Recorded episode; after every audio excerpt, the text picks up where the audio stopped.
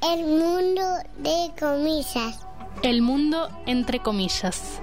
Una cita con la cita textual. Entrevistas, relatos. En el fondo, siempre es más interesante escuchar a un, a un escritor si lo entrevistan en la radio. Poesía. Eh, en la medida en que las pausas, confesiones, las equivocaciones, declaraciones, su, su respiración, to, todo eso es una cosa mucho más, más viva, una, una presencia más convincente. El mundo entre comillas. Desagradablemente sentimental. Un estoy muy sensible. El mundo entre comillas. Cuando escribo, trato de... Todo no, entre comillas. De tener cierto pudor, ¿no?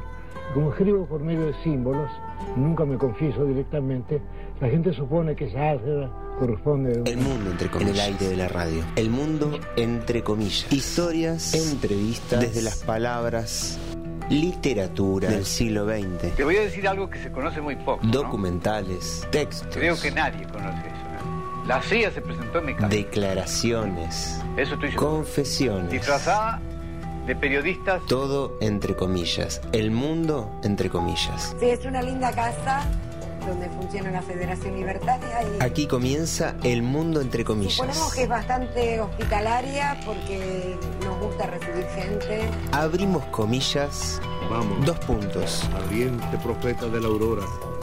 Por recónditos senderos inalámbricos. A liberar el verde caimán que tanto ama. Vámonos derrotando afrentas con la frente, plena de marcianas estrellas insurrectas. El mar, la mar, el mar, solo la mar. Abrimos comillas.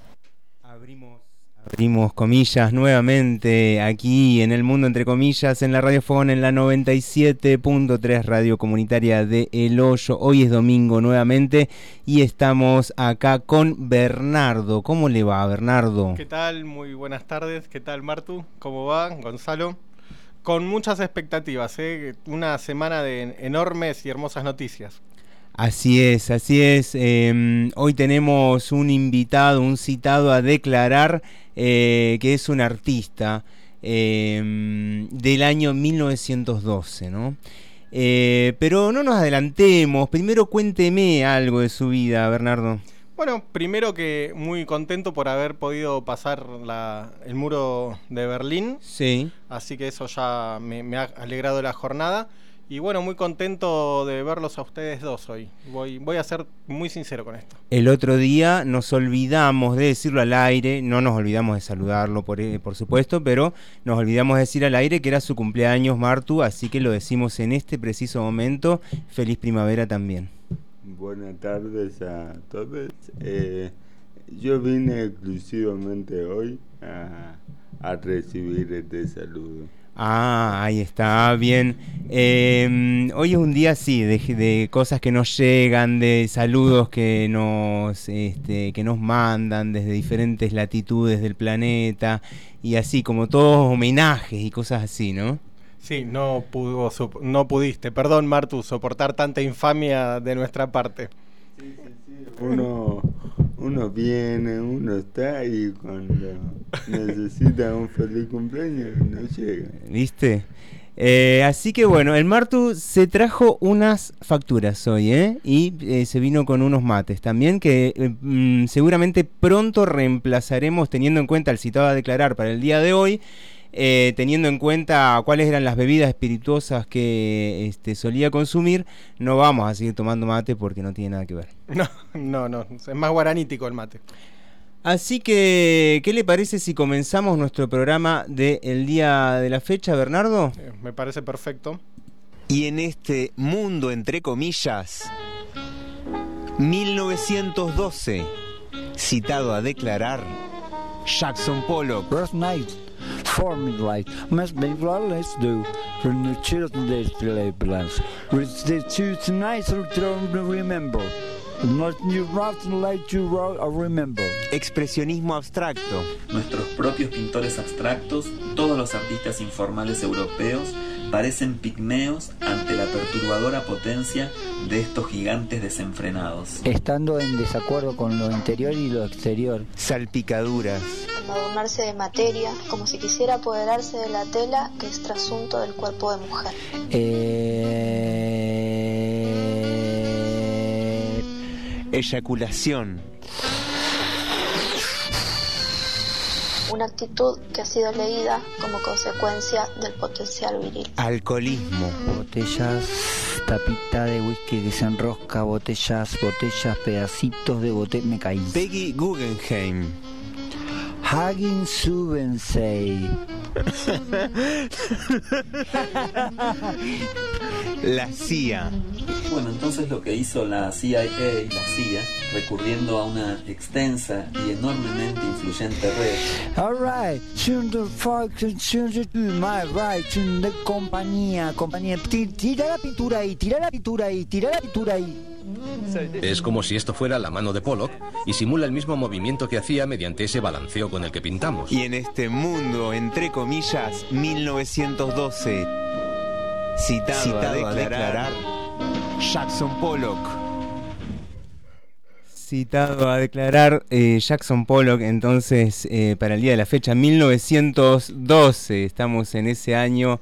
eh, y bueno, ahora sí, vamos a contar lo que nos ha, lo que nos ha ocurrido. Bernardo está tentado, no puede hablar directamente. Le gustó bastante el inicio del programa. Así que, em, ¿qué estuvo pasando en la semana, eh, Bernardo? Nos ha llegado una carta, ¿no? Voy a tratar de, de decirlo de corrido. Que no es precisamente la de Violeta Parra. No, no. Eh, sí, nos llegó correo directamente desde Nueva York, desde Springs, disculpen mi inglés, Sí. eh, donde nos dicen finalmente, es una respuesta a una nota que nosotros habíamos mandado en su momento. Por supuesto, todo esto en el más absoluto secreto, por, porque el, secreto lo guardamos para nosotros y el fracaso también. Pero bueno, este es un éxito, así que lo vamos a, a compartir. Donde nos, donde nos dicen que, que hemos sido seleccionados entre algunos otros programas del, del mundo entero. Eh, para Bueno, bueno.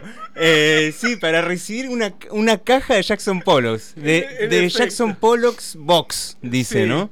Eh, es así, donde tenemos algunos recuerdos. Y bueno, esto tiene, tiene que salir porque es, es para compartir. Eh, la carta nos la mandan entonces desde el Museo Alchemy de Jackson Pollock y es una caja, eh, nos mandaron la encomienda con una caja con diversos objetos de Jackson Pollock como eh, un cassette con algunas este, declaraciones comprometidas de Jackson Pollock, una pequeña petaca de whisky que usaba Jackson Pollock, carbonillas y una miniatura de uno de sus murales, entre otras cosas, carbonillas y óleos. Eh, también hay otras cosas que son ilegales y no lo vamos a decir en este momento. Vamos a escuchar el audio que nos mandaron desde el Museo Alchemy de Jackson Pollock en Springs. Springs, State of New York, July the 25th, 2020. Dear El Mundo Entre Camillas, we're very glad and proud to announce that your radio show, El Mundo Entre Camillas, was selected to receive our Pollux box that contains several memorabilia from the most important American painter, Jackson Pollock. We read your letter and listened very carefully your show. We are honoured to contribute expanding legacy and work from Pollock. The package will arrive soon. Please confirm to our email that you received it. We would like to thank you for promoting arts and Jackson Pollock especially.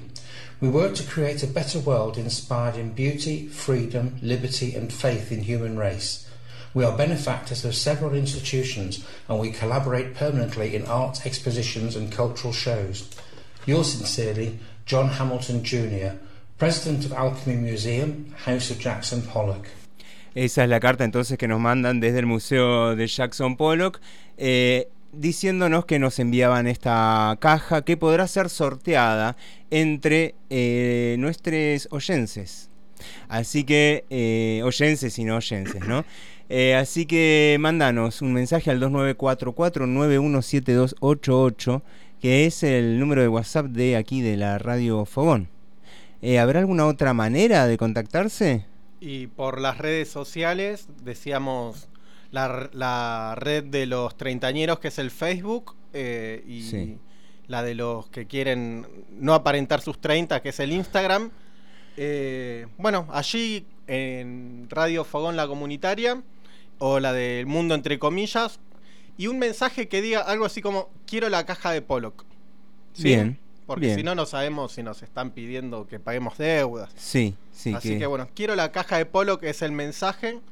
Muy simple. Sí, sí, es una. Pensábamos en algo más complejo, como que traigan una pintura imitando algo de Pollock, pero no. No, vamos a hacerla simple para que esto sea realmente, para que el arte llegue al pueblo realmente. Sí, sí, sí. Em, bueno, entonces ese es el número 2944917288 y vas a obtener un montón de cositas que dejó Pollock hace un montón de tiempo eh, para el resto de la humanidad. Sí, quer- queremos, perdón, agradecer infinitamente, infinitamente a Claudio que nos hizo toda la entrada para que nos, nos llegue esta caja, ¿sí? Sí. Así que un, un saludo y un, y un agradecimiento profundo. Y un saludo también a John Hamilton Jr., el presidente del Museo Pollock, del Alchemy, que es una pintura, ¿sí? Ah, Eh, así que por mandarnos esto, nada, qué sé yo. A mí me gusta recibir correo. Em, y empezamos con la vida, ¿le parece, de Jackson? Sí, empecemos entonces, porque si no van a ser las 8 de la noche y vamos a estar todavía eh, arrancando. Tenemos a un Pollock entonces que nació el 28 de enero de 1912, por eso lo convocamos en este programa, ¿sí? En Cody, Wyoming. Cody. Eh, como ya es característica de este programa, arrancamos con su descripción eh, zodiacal y del horóscopo chino, ¿sí? Así es. En el sistema del horóscopo chino es rata o ratón. Bien. No, no sabría bien la distinción. Había unos caracteres ahí, pero no, no los sabía leer. Vamos a ver eh, que las características del ratón van a ser determinantes en la construcción del programa que hoy vamos a a hacer, ¿sí? Eh, no sé si tanto en los hechos de su vida, pero sí en ciertos lineamientos o en ciertas ideas sobre Pollock que nosotros vamos a mencionar hoy. Hay una cita, ¿sí? Que es quizás la referente máxima del horóscopo chino en la República Argentina, Sí. la señora Ludovica Esquirru. Sí. Dice. Arrancamos fuerte, No, ¿eh? no, no. Arrancamos. seriedad absoluta y, y bueno, citas de autoridad verdaderas. Dice Ludovica: La rata es el signo con mayor capacidad de sobrevivencia del zodíaco chino. Me parece que acá Ludovica medio que le erró. Pero bueno, ¿quiénes somos nosotros para contradecirla? Eh, esto en el caso de Pollock no se cumplió, pero no nos vamos a adelantar tanto porque... Ya estamos en el- en el último bloque, Claro, digamos. no, no, Son recién las seis y cuarto, así que las cinco y cuarto, perdón, y estamos iniciando. Así que vamos a aclarar que este es el año de la rata también. ¿sí? 2020. 2020. Así que con razón es un año de mucha supervivencia este. Sí. Sigue nuestra cita, dice, la rata es un animal que se relaciona con los negocios, con el avance económico y la prosperidad. Mm, ahí va. Ahí va, Por ninguno ahí de nosotros es rata, ¿no? No, Mm, se nota. Se nota, se nota. Por lo menos en estos términos. Dice la cita, las personas nacidas bajo este signo suelen ser trabajadoras, inteligentes y astutas, amantes de la riqueza económica y tienen madera de líder. La rata es tan ambiciosa que no tiene escrúpulos a la hora de conseguir dinero y poder. Epa. Repito, no tiene escrúpulos a la hora de conseguir dinero y poder. Muy prudente en los gastos y odia el despilfarro. No dijimos qué tipo de rata era Pollock, es una rata de agua, así que ese es su elemento. Vemos entonces que ciertas manifestaciones del habla están vinculadas con el horóscopo chino. De ahí a decirle a alguien, ¡eh! ¡eh! ¡Sos una rata! ¿Qué significa en esto? Que no te gusta el despilfarro, ¿no? Que sos de guardar. Sí, sí. Bueno, tenía, me permito una intimidad ya a esta hora. tenía un, un amigo cuando iba a la secundaria. eh, y yo creo que él, no nos dan los números, pero algo de rata tenía. Le decían Splinter, como el de las tortugas ninja. ¿Sí? Lo ubicamos todos a Splinter, sí, el maestro sí, sí, sí. Splinter. ¿Por qué le decían Splinter?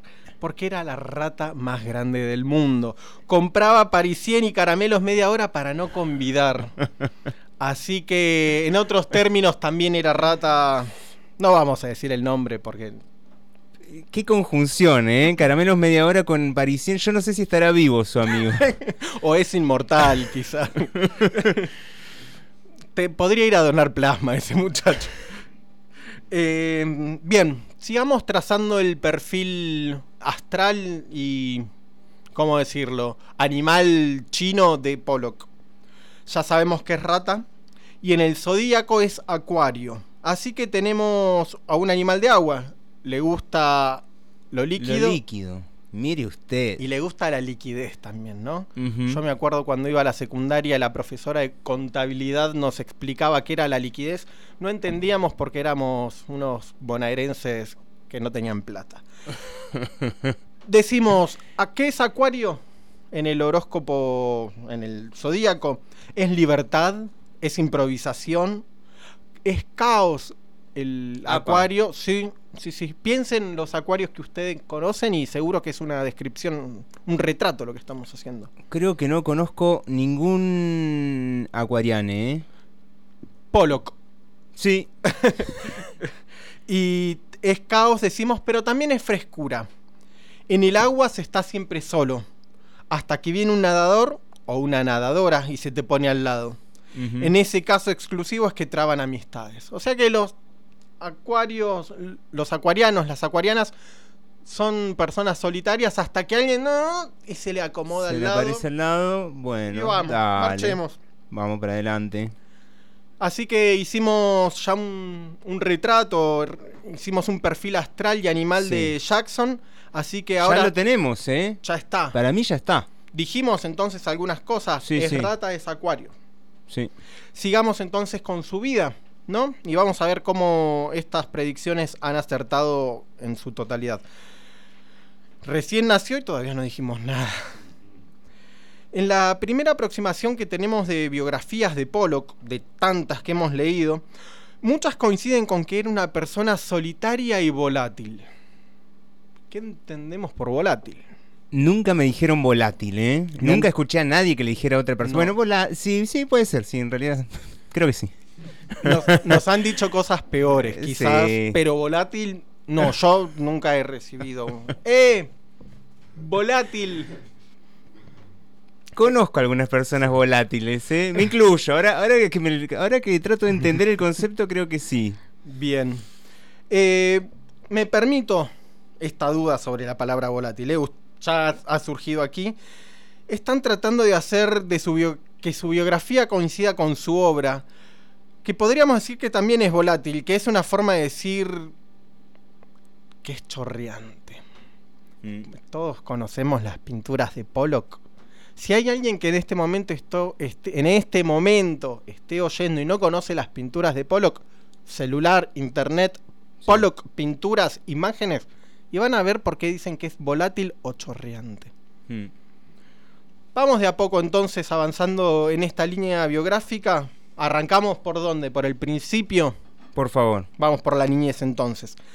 Decíamos que nació en Wyoming en 1912, por eso este programa. Era el más chico de cinco hermanos, el Benjamín. ¿Sí? Yo soy el más chico de cinco hermanos. No de cinco, de cuatro, perdón. De- pero soy el más chico, no pinto como Pollock, por suerte. no porque Pollock sea un ingrato, sino por mi, mi imposibilidad. Dice nuestra biografía, su padre tenía ascendencia escocesa. Originalmente llevaba el apellido McCoy, el padre, ¿no? Los McCoy en Escocia son como los Fernández en España, ¿no? Es un apellido. Si uno busca en la guía. común. Sí, si uno busca en la guía telefónica de Escocia, McCoy tiene ocho hojas. Claro. Eh, ¿Está chequeado esto? Los de las ocho hojas depende de la edición, pero sí, son un montón. Eh, decíamos que El padre cambió el apellido porque los abuelos de Jackson murieron y al viejo lo adoptaron unos vecinos. ¿Sí? Si a mí me hubiera pasado, me permito la autorreferencia. Sí, sí. Otra vez. Si me hubiera pasado que así de chico hubiera preferido que no me adopte nadie, pienso en mi vecino Ricardo, el que vivía enfrente de mi casa, era bastante pesado en un doble sentido, en un literal y en uno metafórico. El más difícil, por supuesto, era el metafórico. Sí. Oh, Sí, sí, yo tenía unos vecinos también ahí en Río Gallegos. Le mandamos un saludo, todavía están ahí, ¿eh? el Lolo y la Eva. A, a la esposa de Ricardo le decían Lolo también. Mirá Así. ¿Cuántas conexiones hay? bueno, también le mandamos un saludo a Lolo y a Ricardo, que, bueno, uno hace lo que puede. Decíamos, Jackson, cinco hermanos, que no son los Jackson Five, claramente. Dice nuestra referencia que de los cinco hermanos pudimos rescatar el nombre del mayor, el primogénito. ¿Alguno de ustedes es el primogénito? No, yo soy el último también. Ah, ¿eh? bueno. ¿Sos el del medio, Martu? Ay, que el, que el primogénito lleva la carga. El del medio el problema y el menor es el consentido, ¿no? Es, es Sí. una... Decíamos. Es una ley. Es una ley. Bueno. Teníamos al hermano mayor que pudimos rescatar el nombre, se llamaba Richard. Richard Pollock. Este dato no es menor, no que se llame Richard, sino el del hermano mayor. Eh, porque con Ricky, vamos a decirle Ricky eh, a esta altura del partido, Jackson y Ricky se van a ir a Nueva York. Y, ahí sabemos lo que pasa. Y si no sabemos, lo vamos a intuir. Y si no lo podemos intuir, para eso está este programa. Para ver qué pasa con Jackson Pollock en Nueva York. ¿Qué pasa en Nueva York con las personas en general? Lo que pasa, me animo a decir, en cualquier parte del mundo, hay una vida que es vivida. Y en el caso de algunas personas, es una vida digna de mención. Y si coincide con el año, serán retratados en el mundo, entre comillas. Y si no, no. Decíamos que su padre era escocés, ¿sí? Va- Vamos con la biografía Wyoming, ¿no? Un pueblo, Ajá, sí. un estado rural, ¿sí? Eh, en el oeste, ¿no? Sí, noroeste. Noroeste. Sí. Es eh, su padre escocés, granjero y presbiteriano. Falta agregar que tomaba whisky, tenemos el retrato de un escocés perfecto y ya está, ¿no? Es el arquetipo del escocés Sí. pelirrojo con pollera. Pollock, hijo, ¿sí? Jackson, quien nos convoca hoy, fue a varias secundarias de California.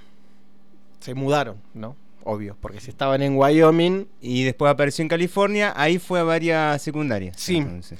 En una de ellas, en la preparatoria, recordemos que los Yankees, según nuestras traducciones que tenemos al castellano, por ejemplo, de series como Beverly Hills 90210, tenemos que le dicen la prepa. La prepa. La prepa. Claro, sí, sí. Bueno, en la prepa de... ¿Era el, chico más popular de la prepa? Ya vamos a ver, ya vamos a ver, pero no sé si jugaba al fútbol americano, pero seguramente tomaba algunos tragos con sus amigos ahí en, en la- en el estacionamiento. Sí. ¿A qué escuela iba? ¿A qué prepa iba? Nuestra Señora de Loreto. Me suena más a una escuela en Santiago del Estero. Puede ser. Claro, Eh, hay la- una señora- que iba a Peteco Carabajal. Pero, pero no sé. por- Claro, hay una señora que es nuestra y que vive en Loreto. ¿Usted Sí, quiere decir sí, eso? sí. Y puede ser. Eh, íbamos a buscar información de Nuestra Señora de Loreto. ¿Quién era? No esta señora de, la localidad de Loreto, sino se ve que era una virgen o algo por el estilo, pero bueno, no, no sé. No lo encontramos. Eh, no lo buscamos en realidad. La prepa de Nuestra Señora de Loreto terminó la secundaria allí. No la terminó, como todos se podrán imaginar. Le pegaron el raje porque se ve que hacía algo de barullo. Y tenemos un dato. los- Bardero, Bardero. Ya tenemos a un sí. Jackson Bardero, ¿no? Sí, que el viejo chupaba whisky, se ve que de pibe le robaba las botellas. Y tenemos un dato que los biógrafos más diltenianos. Me moría de ganas De poner de esa poner palabra. esa palabra. Y estaba buscando una excusa para usarla. Y está esperando que nosotros le preguntemos también, ¿no? No me pongan en un aprieto porque no sabría qué responderle. Vamos a decir entonces que los biógrafos que tratan de dar cuenta que la obra y la vida tienen una íntima relación. Ah, Ahí va, ahí va. Van a querer vincularlo justamente, esta biografía, con su obra. Tuvo contacto. Nosotros, digamos. Claro, por somos. Exactamente. Tuvo contacto Jackson Pollock con los pueblos nativos de América. Esperen porque está mal escrito. Con los pueblos nativos, ¿sí? De América del Norte. Eh, Alguien podría decir con justicia los pueblos nativos de Estados Unidos o de América del Norte, de Norteamérica, de América como les gusta decir a ellos, son preexistentes. Entonces no son pueblos nativos de... Bueno, es una discusión que podríamos dar, ¿no? Eh, Nativos de lo que ahora es el territorio ocupado por. Claro. Y ahí, ¿no? Bien, dicho de ese modo ya entonces queda más claro todo esto. Eh, hay un pueblo, y acá me permito abrir un paréntesis, me permito un comentario, porque en la investigación, esta semana de investigaciones, hemos descubierto cada cosa. Fuertísimo. Y acá va la primera, que hay un pueblo del norte de América que se llama Chayán. Sí. Yo no sabía. Yo, a mí me dicen Chayán, me imagino mandíbulas cuadradas. No es el caso de la mía, que de hecho es más bien redonda. Eh, Movimientos veloces. movimientos y veloces. sensuales. Muy. Altamente sensuales. Sí, unas remeras ceñidas. Provocame. Sí, claro, ¿no? claro. Sí. Bien. Mucho salto, mucha agilidad. Mucho playback también. Eh, bien, además de ese Chayanne hay otros Chayanes que son los Chayanes, Hmm. que no es este sujeto. Salvo que, y esto es algo que acabo de pensar, este Chayanne sea a su vez un Chayanne del pueblo. Lo dudo, pero tremendamente. ¿eh? Así que bueno, ya tenemos a Jackson metido entre latas de pintura y lo tenemos allí. Y ahora, por supuesto, vamos a escuchar a Chayanne haciendo provocame. No, mentira. Vamos a escuchar a Charlie Parker porque hemos seleccionado música de los años 40 y 50 de Estados Unidos. Así que en esos momentos estaba eh, surgiendo una especie de jazz, el bebop y luego el cool jazz, el jazz cool o algo así. Eh, y vamos a escuchar rock and roll también hoy y blues. Así que va a andar por ahí la selección musical. Ahora vamos a escuchar a Charlie Parker cantándole, cantándole no, porque no cantaba Charlie Parker, pero sí dedicándole estos sonidos saxofónicos. Eh, y el título del tema es All the Things You Are, todas las cosas que eres, dedicado a Jackson.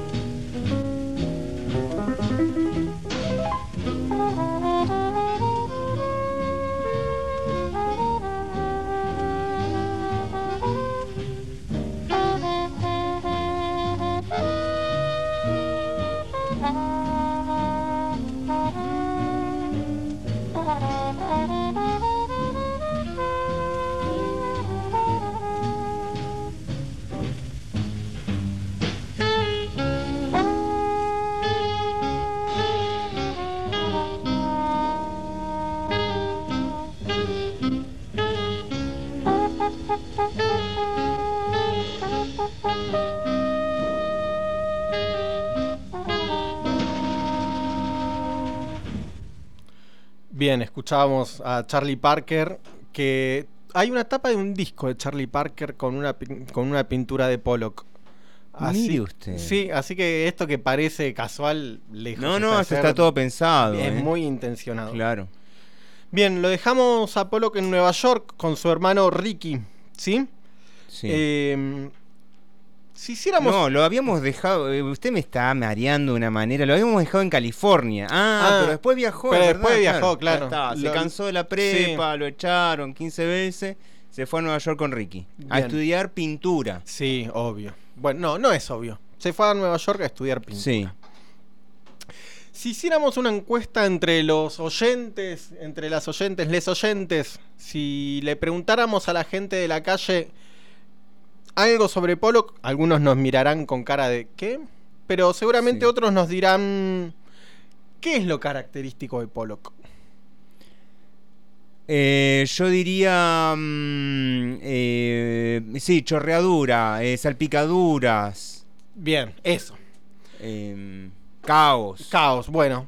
Es correcto eso, pero no es totalmente completa esa información, ¿sí? Así que bien, vamos por ahí. Pero, pero, en sus inicios eh, en Nueva York, Pollock pintaba, ¿qué pintaba? Pintaba de manera figurativa, ¿sí? Imágenes, uno puede reconocer. Así que to- todavía no llegamos a esas salpicaduras, ¿sí? Me sorprende realmente. Bueno, supongo que sí, que en el camino como de cualquier artista, ¿no? Hay diferentes momentos. Y debe haber transiciones y momentos en los que se debe haber hartado también de las salpicaduras. También. Sí, sí. Eh, Hay, hay eso, todavía no llegamos ni a la salpicadura, Sí. pero sí. Eh, es una transición, arrancó pintando de manera figurativa, así que tuvo un inicio más tradicional, por decirlo de alguna forma. Estaba en Nueva York con Ricky, su hermano, que también estudió pintura. Yo creo que podríamos hacer un programa, no el mundo entre comillas, no sé cómo se podría llamar, eh, que consista en, en los hermanos de los famosos, ¿no? Por ejemplo, está Maradona, un programa sobre Lalo Maradona, ¿no? Los que quedaron opacados. Sí, eh, quién sé yo, quién más está. Bueno, hay otros tantos hermanos, ¿no? Sí. Bueno, sobre el otro hermano, ese que es el otro. Sí, Bien, sí. hay un pro, bueno, no sé un programa. El segundo se podría llamar. Podría ser. Eh, bueno, no es el caso. Igual tenemos a los dos hermanos que son Pero ya. Martu ya agarró la idea y va a ser una superproducción, seguro, ¿eh? Ahí está. que las va a hacer con nosotros, por supuesto que somos los segundos. Se me venía a la cabeza um, Darío Spanwager y Stan el hermano, que Ah, es periodista y terminó siendo el hermano de Darío. Claro. Mira, y ahora hace un programa con su hermana, que se llama Demasiado Humano, con una de sus hermanas, que creo que debe ser menor. Eh, así que se ve que tiene varios hermanos, eh, Darío. Darío, no nos metamos en ese problema que es Y todos son los hermanos de Darío. Bien. No, s- no es porque lo haya dicho en este momento, es una idea excelente. Bien, eh, tenemos entonces dos hermanos que son granjeros en una de las metrópolis más grandes del mundo, con ganas de hacerse un camino en el mundo del arte. No sabemos de qué signo era Ricky, pero seguro que no tenía el Plutón en casa 6 como le pasaba a Jackson, por eso va a ser el hermano de Mm, toda la vida. Va a ser el hermano de. En fin. Estamos en un momento eh, donde Jackson está en Nueva York, crisis económica, ¿sí? Cayó la ruptura de la bolsa en el 29, Estados Unidos, debacle. ¿sí? Bien, en ese momento lo encuentra a Jackson trabajando en, perdónenme el inglés, la Works Projects Administration, Ajá. mejor Mm. conocida como la WPA. ¿Sí? Del Estado. Del Estado, sí. Que era la principal agencia instituida en el marco del New Deal. Se creó el 6 de mayo del 35 por una orden presidencial. lo, fan- lo financió el Congreso, pero no lo estableció. Y la misión del WPA era dar empleo a millones de desempleados a lo largo de Estados Unidos, con el fin de que ejecutasen programas de obras públicas. Podríamos decir en este contexto, si nos gustara el anacronismo y si nos saliera una especie de facho Interior. interior cacerolero, un- así. Sí, sí, sí. Jackson Pollock era un choriplanero. Lo tenemos trabajando entonces, no sé, haciendo que seguramente no trabajaba y le gustaba cobrar de arriba y vivía de los planes Jackson Todo- Pollock. Todos los preconceptos frente al estatal, ¿no? Sí, sí, sí, sí. Era un vago. Eh, De que hay como una cosa ahí con los Artista artistas, encima. planeros, como que muchos adjetivos juntos. Sí, sí. de Wyoming, ¿no? Sí, en Nueva York.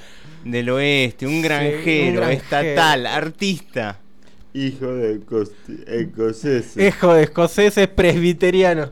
No, bueno, nada. Eh, lo tenemos entonces a Jackson Pollock. Yo asumo que a Ricky también. eh, trabajando en la administración pública. Mientras sigue pintando y mientras hace terapia de corte junguiano. De corte junguiano. Yo fui a la psicóloga, pero no sé de qué tipo era. Le mando un saludo enorme.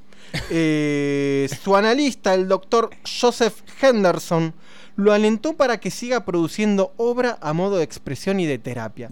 Esta cuestión de los arquetipos, ¿no? De Jung, del inconsciente colectivo, a ver qué, qué símbolos salen. Bueno, le decía el doctor Henderson, saca símbolos mediante la pintura. Bueno, menos mal que lo, lo instó. Lo, lo agitó un poco, Sí. ¿no?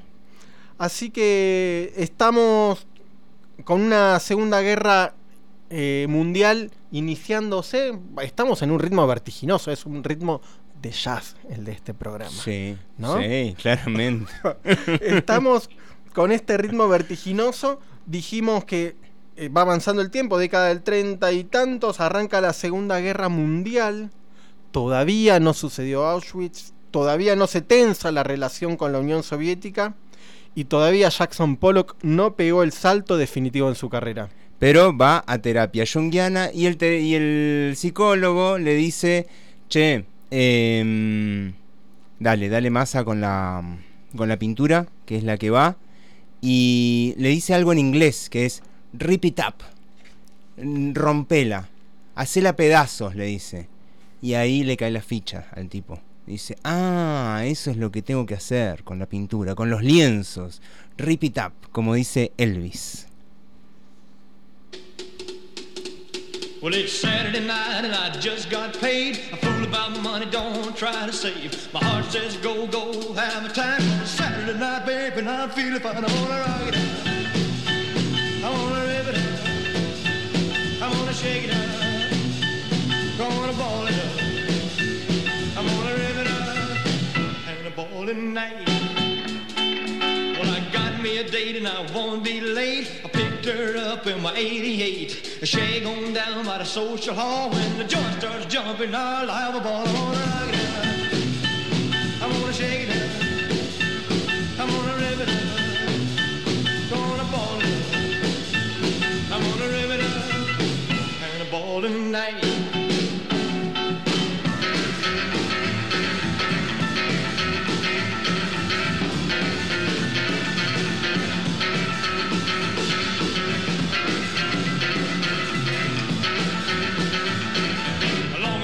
ten, I'll be flying high. I walk on out in the open sky.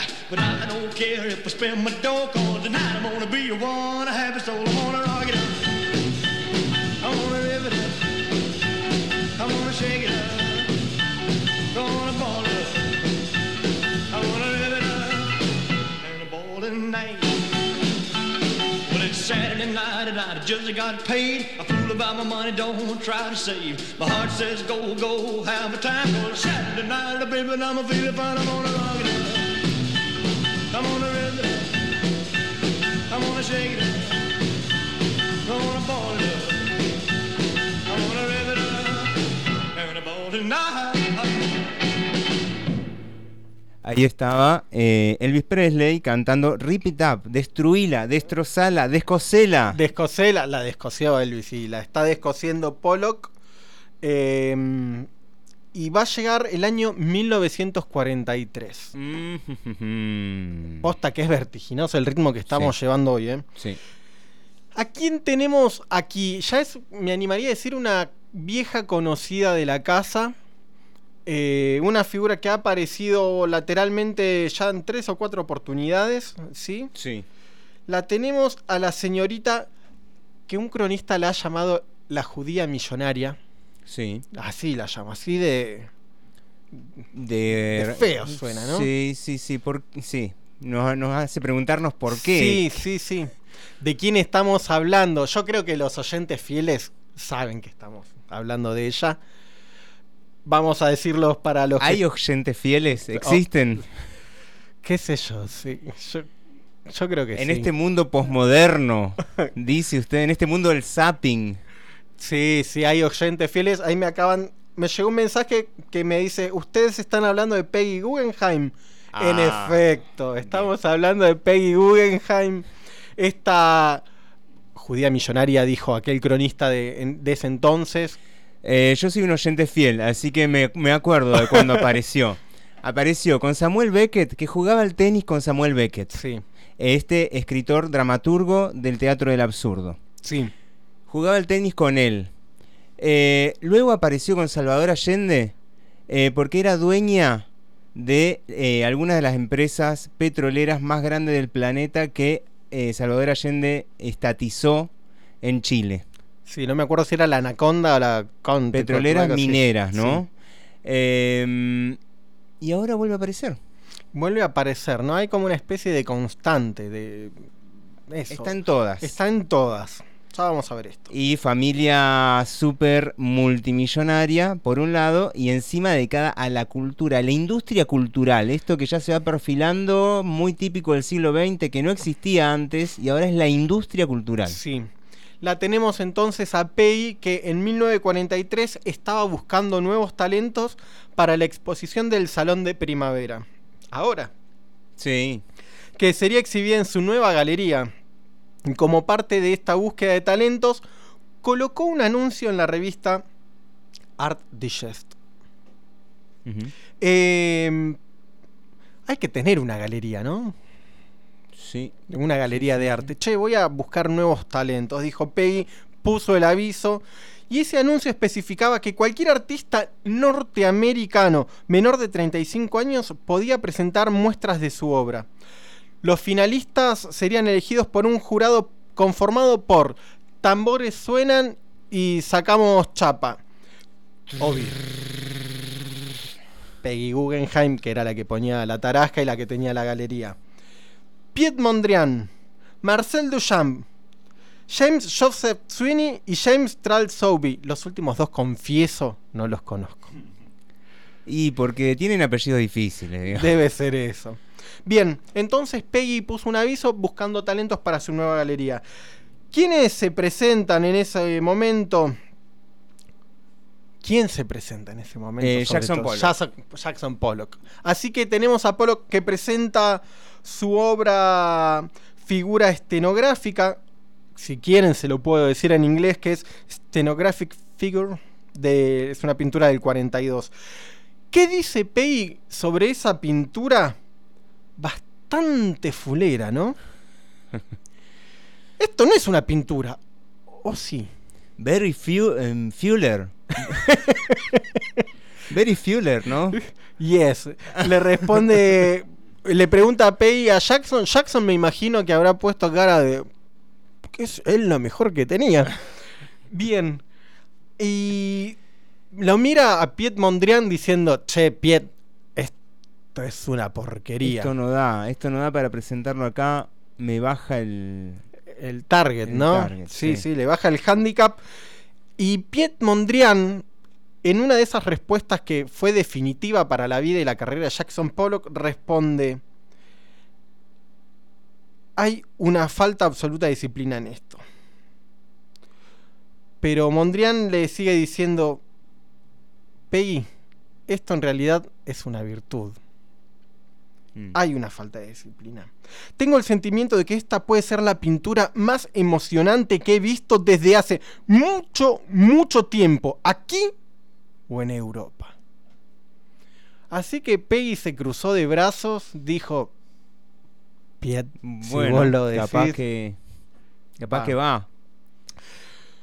Se hace la inauguración de la exposición de primavera, por supuesto, figura estenográfica fue incluida y los críticos como Mondrian estaban emocionados.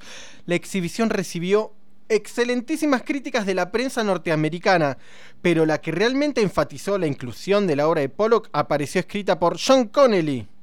Sean Connelly, no John.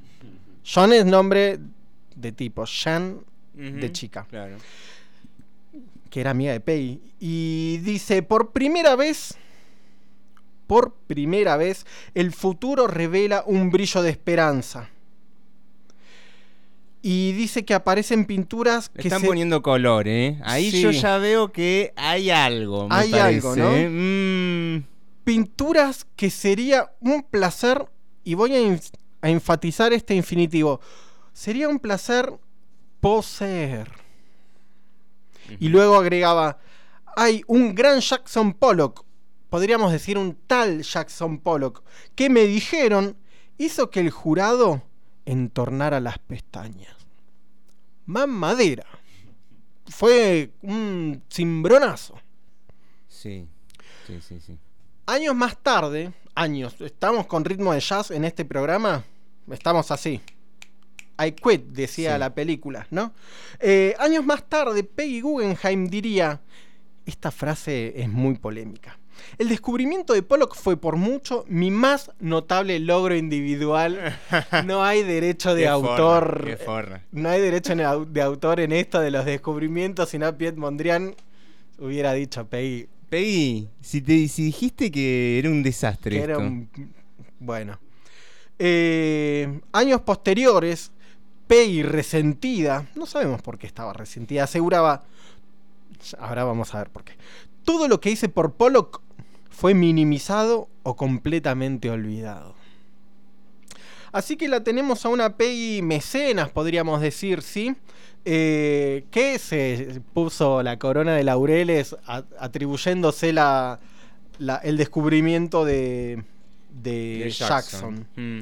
Bien, tenemos que en los años posteriores a la Segunda Guerra, un tal Greenberg, Greenberg, que si lo traducimos da montaña verde, eh, que es un crítico, además, consideró que los mejores artistas de vanguardia, y esto es un dato que nos va a conducir al resto del programa, estaban surgiendo en Estados Unidos y no en Europa. Defendió en particular a Jackson... ¿A, a quién? A Jackson. a Jackson Pollock como el mejor pintor de su generación. Consideraba que Estados Unidos se había convertido, y resalto esta palabra también, en guardián del arte avanzado. Le están poniendo color ya a Estados Unidos, a Jackson Pollock, qué bien que viene este muchacho, qué groso que es. Y estaría bueno tratar de entender de dónde viene todo ese entusiasmo por el arte yanqui. Y acá Claudio, Claudio Barrientos, a quien le agradecemos todas las intervenciones que hizo para este programa, inclusive la, bueno, la conexión que nos hizo con el Museo de Jackson Pollock, nos cuenta cómo fue que la CIA, la CIA, la CIA metió la cuchara en el arte para que Europa la flashee con los yanquis y no con los soviétiques. Eh, todos los textos que nos lee mm, Claudio y que comenta Claudio también son eh, del libro La CIA y la Guerra Fría Cultural. La Guerra Fría Cultural, de la periodista investigadora Frances Tono Saunders, publicado en el 1999. Lo vamos a escuchar a Claudio comentando y tratando de explicarnos por qué todo esta, este entusiasmo ¿no? con los yanquis. A ver. Bueno, entonces lo que hizo la CIA la CIA, recurriendo a una extensa y enormemente influyente red, integrada por personal del servicio de inteligencia, estrategas políticos, los grandes magnates y además, ¿saben quién? Antiguos alumnos de las universidades de la Ivy League. Ivy League, a group of universities in the northeastern United States that are regarded to be un the best grupo de universidades del noroeste de Estados Unidos que reunía a los mejores colleges del condado, pero dice también del mundo, tal vez del mundo. Entonces con toda esta gente, la CIA comenzó a partir de 1947 a construir un consorcio cuya doble tarea era vacunar al mundo contra el contagio del comunismo y facilitar los intereses de la consecución de la política exterior estadounidense en el extranjero. El resultado fue una red de personas notablemente compenetrada que trabajó codo a codo con la agencia para promover una idea, que el mundo necesitaba una Pax Americana, una nueva época ilustrada a la que bautizaría como el siglo americano. El siglo americano.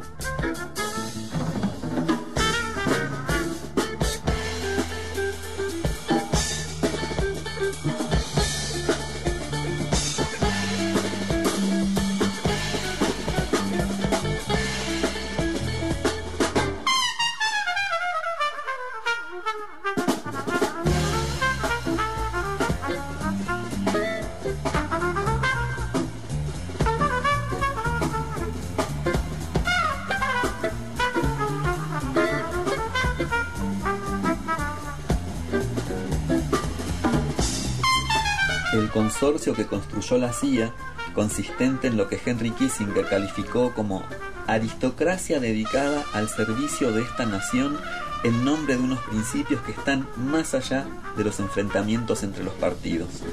Fue el arma secreta con la que lucharían los Estados Unidos durante la Guerra Fría, un arma que en el campo cultural tuvo un enorme radio de acción.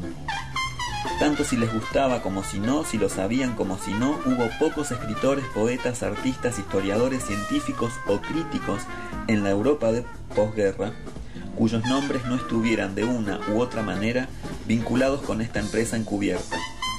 A la vez que definía la Guerra Fría como batalla por la conquista de las mentes humanas, fue acumulando un inmenso arsenal de armas culturales, periódicos, libros, conferencias, seminarios, exposiciones, conciertos, premios.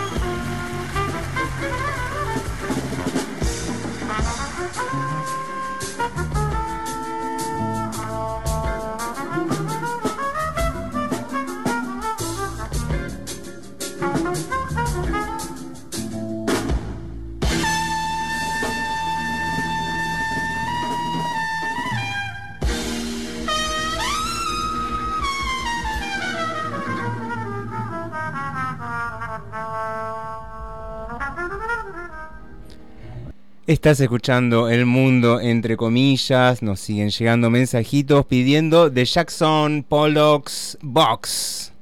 Eh, vos mandá un mensajito al 2944-917288 y eh, te podés llegar a ganar esta caja que nos mandan desde el Museo Alchemy de eh, Springs.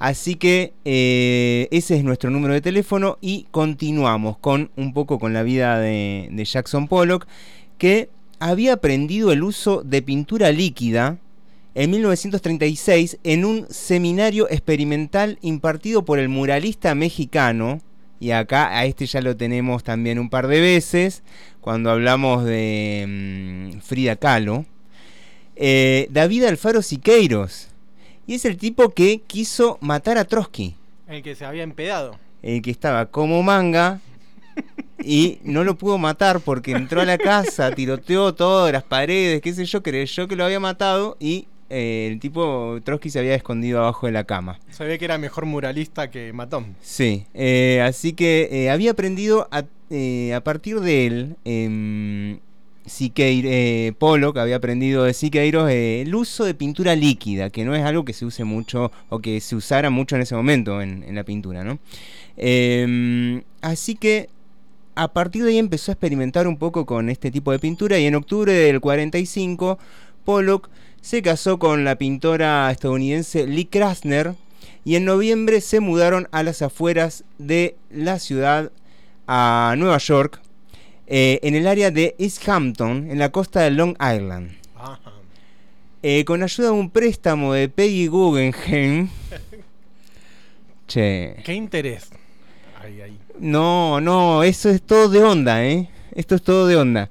Eh, con la ayuda de un préstamo de onda de Peggy Guggenheim, pudieron comprar una casa con un granero. Tenía un granero la casa y ahí el tipo instaló en el granero su estudio y empezó a experimentar con esta técnica del chorreado. Porque obviamente eh, a su familia no le gustaba mucho que anduviera experimentando con la técnica del chorreado en el living de la casa. Y no, no. Así que eh, utilizaba cosas raras para pintar. Utilizaba pinceles endurecidos. Tengo 500 de esos. Eh, Todos los que uno, de los que uno usa eh, quedan así, digamos, porque después a uno le da fiaca limpiarlos, ¿no? Entonces quedan ahí. Em, varas, palos, jeringas, eh, cualquier tipo de cosa para, para meterle pintura a los lienzos. Eh, la técnica de Pollock eh, de verter y salpicar pintura es conocida como uno de los orígenes del action painting. Pintura de acción se le llama. Con esta técnica Pollock logró un medio inmediato para crear arte. Era este tipo de pintura fluida que corría literalmente desde la herramienta de su elección hacia el lienzo. Eh, muchas veces las tiraba directamente desde la, de, la lata de pintura. Agarraba la lata y empezaba a verter el líquido ahí en el lienzo y ahí iban saliendo cosas, ¿no? Eh, así que bueno, mientras pintó de ese modo, Pollock dejó la representación figurativa. Obviamente no iba a poder figurar nada tirando pintura así. eh, y desafió la tradición occidental de utilizar caballete y pinceles. A él le molestaba esto de, no, yo no uso ni caballete ni pincel, eso es de... No, no, no, no. De- de- de tradicional occidental. Sí. Este, yo estoy ahí, me meto en la pintura, la piso, la chorreo, ¿no? Em, así que parece que en, la, en, la, en 1956 la revista Time apodó a Pollock de Jack el Salpicador. Jack el Salpicador, Jack the Dripper, en referencia a Jack the Ripper, ¿no? A Jack el Destripador. Eh, debido a su técnica de pintar. Eh, sobre esto Pollock dijo, mis pinturas no vienen de un caballete, prefiero fijar el lienzo nuevo a una pared o en el suelo, necesito la resistencia de una superficie dura. En el suelo me siento más tranquilo, me siento más cerca, más parte de la pintura, ya que de esta manera puedo caminar alrededor de ella, trabajar desde cuatro lados y literalmente estar en la pintura, estar en la pintura. Eh, continúo- continúa alejándome de las herramientas tradicionales de los pintores, como los caballetes, las paletas, los pinceles. Prefiero varitas, palas de jardinero, cuchillos eh, y pintura diluida eh, o impasto con arena, vidrios rotos o cualquier otro material que se encontrara por ahí. Podría ir al fondo de mi casa, va a encontrar. ¡puh! Traete a Jackson Pollock acá al patio. Eh, así que bueno, eh, cuando estoy, mirá lo que dice, ¿no? Y acá se pone como sexual el tipo, ¿no? Cuando estoy dentro de mi pintura, no soy consciente de lo que estoy haciendo. Tan solo después de un periodo de aclimatación, entre comillas, me doy cuenta de lo que ha pasado. No tengo miedo a hacer cambios, destruir la imagen, porque la pintura tiene vida propia. Intento dejarla salir. Es solo cuando pierdo contacto con la pintura cuando el resultado es un desastre. De lo contrario es armonía pura, un sencillo dar y recibir y la pintura resulta bien. Eh, era una mezcla de factores controlables e incontrolables, arrojar, salpicar, verter, gotear. Eh, Pollock se movía con energía alrededor del lienzo como si fuera una danza eh, y no se detenía hasta ver lo que quería ver. Em, tenía mucho de esto de lo sexual, ¿no? Una vuelta parece que un, eh, eh, un fotógrafo quería tomarle fotos en una sesión de- de trabajo. Y bueno, yo te espero a tal hora, eh, le dice Jackson Pollock, y me saca fotos mientras laburo, mientras hago una obra. Y ahí eh, Jackson se puso, llegó un poquito tarde el pibe, 10 minutos tarde, y Pollock ya había terminado. Así que dice que el pibe lo se quedó mirando, bueno, y, y Pollock miraba la, la pintura y como se quedó pensando un rato y de repente le agarró de nuevo un ataque de seguir y le dio una hora y media más y ahí es donde salió una muy conocida sesión de fotos eh, que le hizo este Hans Hamut, que le hizo un- una sesión de fotos eh, muy conocida. Y en ese momento cuando terminó, dijo, ya está, dijo Pollock. Así. Y ya está. Se prendió un pucho. Se prendió un pucho. Algo como bastante que tiene que ver con lo sexual, ¿no? Y acá hay una, una perspectiva de género que se le hace a, a, Jackson Pollock, una lectura que está muy interesante, que nos la plantea eh, Gaby, Gaby Hernández de acá del Hoyo, ella es artista, y nos cuenta eh, acerca de esta, de esta cuestión sexual, de estos símbolos sexuales que aparecen en la pintura de Pollock. Vamos a escucharla. ¿Cuál es la actitud del artista de la pintura de acción en el acto de creación? Dispuesto a introducir su propio cuerpo en el espacio pictórico, a embadurnarse de materia, como si quisiera apoderarse de la tela que es trasunto del cuerpo de mujer. La mirada de Pollock va unida a su capacidad de transformación de obras arcaizantes, metáforas de la fuerza, en pinturas pisadas, manchadas, convertidas en espacio ocupado, una actitud que ha sido leída como consecuencia del potencial viril. Surgen allí reacciones, como la de Shigeko Kubota, Shigeko Kubota, con su obra Vagina Painting, acción artística que interpelaba a sus colegas varones. Su acción aludía y subvertía el método de la pintura dripping, técnica utilizada por Pollock para pintar sus cuadros en el suelo de su estudio. Kubota extendió en el suelo una gran lámina de papel y procedió a pintar pinceladas rojas con un pincel sujeto a la entrepierna. De ese modo creó un proceso deliberadamente de cuerpo femenino, pintura gestual que fluía del núcleo creativo de ese cuerpo de mujer, en contraste con la eyaculación que suponía lanzar, salpicar y chorrear pintura. Extractos de los libros Orden Fálico de Juan Vicente Aliaga y Arte y Feminismo de Elena. Ahí estaba entonces Gaby contándonos acerca de estos libros y de estas lecturas que se le hacen. Claramente hay como una cosa de machirulismo bastante claro, ¿no? El, Está el lienzo como un territorio a, a conquistar, ¿no? tal Y cual. Voy a clavar mi tal pica. cual. Y ahí está no solo el machirulismo, el patriarcado, digamos, sino también la conquista cultural que está queriendo lograr sobre los territorios, eh, la conquista mental que está queriendo lograr sobre los territorios del imperio yanqui, ¿no? Sí. Eh, perdón, esto que estamos diciendo, a- para mí cambió toda la óptica del programa, ¿eh? Sí, sí. Venía, venía con una cosa un poco este, allá arriba, ¿no? Como Sí. que ocupado este tipo que rompe con los valores occidentales. Mm, pero a ver, ¿los rompe para qué? ¿No? ¿Los rompes? Me pregunto. ¿O acaso será que Occidente se construye sobre esa base? Ahí va. ¿Y le gusta la Coca-Cola, Bernardo? Más o menos. En la época ahí en que estaba, em, se había puesto de moda em, Jackson Pollock, también había una, una banda de tres hermanas, de Andrew Sisters, eh, que cantaban una canción muy divertida llamada Rum y Coca-Cola, hablando de Imperio Yankee. Ah.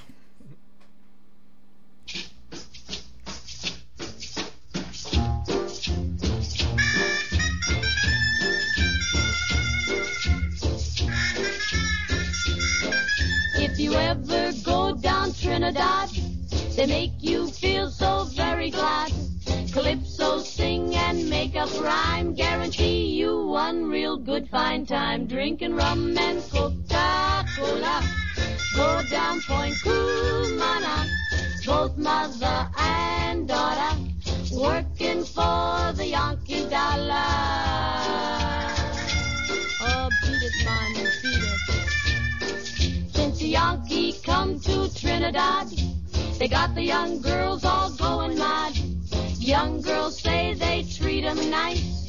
Make Trinidad like paradise. Drinking rum and Coca-Cola. Go down Point Cumana. Both mother and daughter. Working for the Yankee dollar. Oh, you vex me, you vex me. From Chickachickarry to Mona's Isle, native girls all dance and smile. Help soldier celebrate his leave. Make every day like New Year's Eve. Drinking rum and Coca-Cola. Go down Point Cumana. Both mother and daughter. Working for the Yankee dollar. It's a fact, In old Trinidad, I also fear the situation is mighty queer. Like the Yankee girl, the native swoon when she heard her bingle croon, drinking rum and Coca-Cola. Go down Point Cumana, both mother and daughter, working for the Yankee dollar.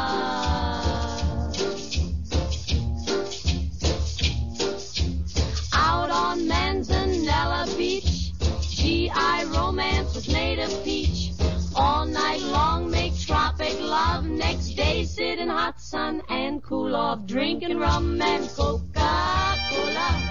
Go down Point Kumana, both mother and daughter, working for the Yankee dollar. It's a fact, man, it's a fact. rum and Coca-Cola.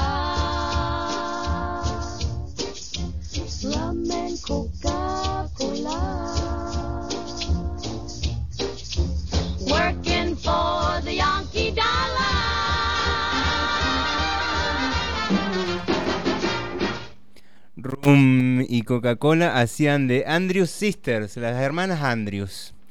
Em, nos vamos, nos vamos para otro lado. Nos vamos para acá, en realidad, nos venimos para acá, para el siglo XXI. Eh, porque parece que eh, algunos físicos se dedicaron a estudiar la obra de Jackson Pollock, eh, específicamente estos físicos, Richard Taylor, Adam Mikulicz y David Jonas. Estudiaron las obras y técnicas de Pollock y expresaron que algunas obras muestran propiedades de fractales matemáticos. Ah. A la pucha, ¿qué es esto? Eh, además aseguraron que sus trabajos aumentan en cualidades fractales conforme Pollock iba avanzando en su carrera. ¿Qué es esto de los fractales? Nos preguntamos usted. Usted se Yo la verdad que me pregunto ¿qué es un- desesperadamente. Oh, ¿Qué es un fractal?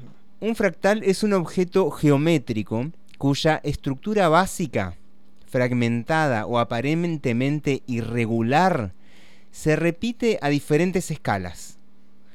El término fue, propuesto por el matemático Benoit en 1975 y deriva del latín, fractus, que significa quebrado o fracturado. Muchas estructuras naturales son de tipo fractal. Eh, a un objeto fractal se le atribuyen las siguientes características. Es demasiado irregular para ser descrito en términos geométricos tradicionales.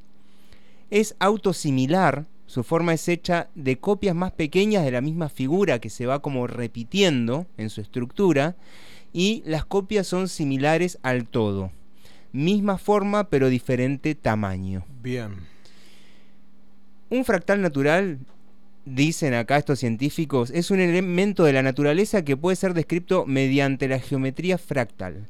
Las nubes, por ejemplo, las montañas, el sistema circulatorio, las líneas costeras o los copos de nieve son fractales naturales. Caramba. Bueno, estamos rodeados de fractales entonces. Sí, estamos rodeados de fractales. Yo no encuentro ninguna relación con las pinturas de Jackson Pollock. Pero usted sí- no es físico. Discúlpeme que se lo diga así. Este, o sea, yo miro el cielo y no veo una pintura de Jackson Pollock, a no ser que haya consumido algún tipo de. eh, eh, como la otra vez cuando hablábamos de, de De Albert Hoffman. Hoffman, ¿no? Eh, muchos autores especulan que Pollock pudo haber tenido una intuición de la naturaleza de los movimientos de la teoría del caos y de expresar ese caos matemática, matemático más de 10 años antes de la propuesta de esta teoría. Y sí, yo si me tomo 3 litros de whisky, te puedo asegurar que tengo una intuición de lo que vendría a ser más o menos la teoría del caos. Em, bueno, otros científicos en Estados Unidos inventaron una máquina a la que denominaron la poloquera. Es muy bueno el nombre. es una especie de pistola. Esto está todo relacionado, ¿no? Sí, ¿no? Esta cosa yankee, las pistolas, la pintura, el sexo, el Poseer. tamaño, el poseer, el romper, el conquistar. Eh, la poloquera, una pistola que escupe pintura anárquicamente y que produce cuadros idénticos, idénticos a los de Pollock, generando así fractales de pintura. Vamos a escucharlos a los científicos en primera persona, ¿eh? Esto es eh, exclusivo para el mundo, entre comillas. También nos lo mandan desde el museo.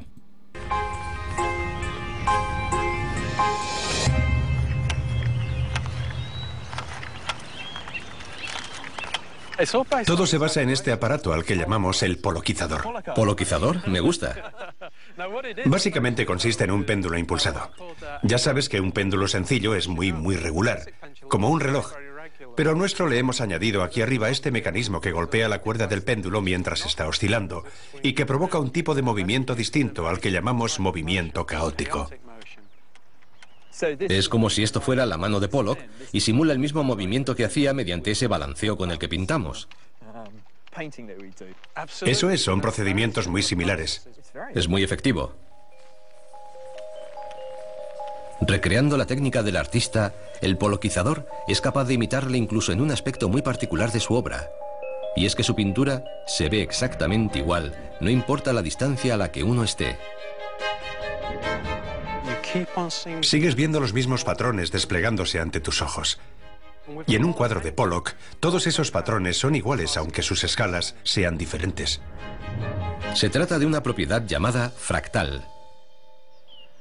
Entonces, si cogiera unos cuantos cuadros hechos a diferentes escalas y se los mostrara a alguien, ¿quieres decir que no sabrían decirme cuál está más cerca y cuál está más lejos? Efectivamente, mientras no veas el borde del lienzo, es imposible que sepas si estás a 10 metros o a medio metro del cuadro. Eso es porque ambos tienen exactamente el mismo nivel de complejidad. Más que ningún otro pintor, Jackson Pollock fue capaz de repetir coherentemente en todas sus obras el mismo nivel de complejidad, independientemente de la escala. Es la cualidad fractal de su obra, porque aunque sea abstracta, refleja la realidad del mundo que nos rodea.